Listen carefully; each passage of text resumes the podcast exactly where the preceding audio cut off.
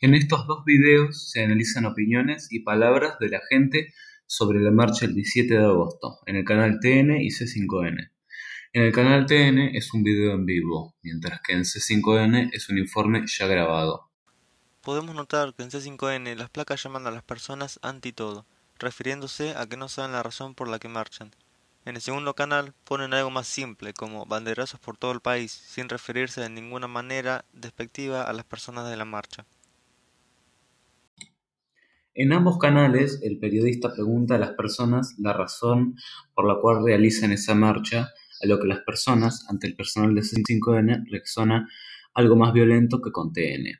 Los camarógrafos de este último enfocan a la persona que se entrevista y además a los alrededores para mostrar el contexto y situación del lugar, mientras que en C5N se enfoca únicamente a la persona entrevistada.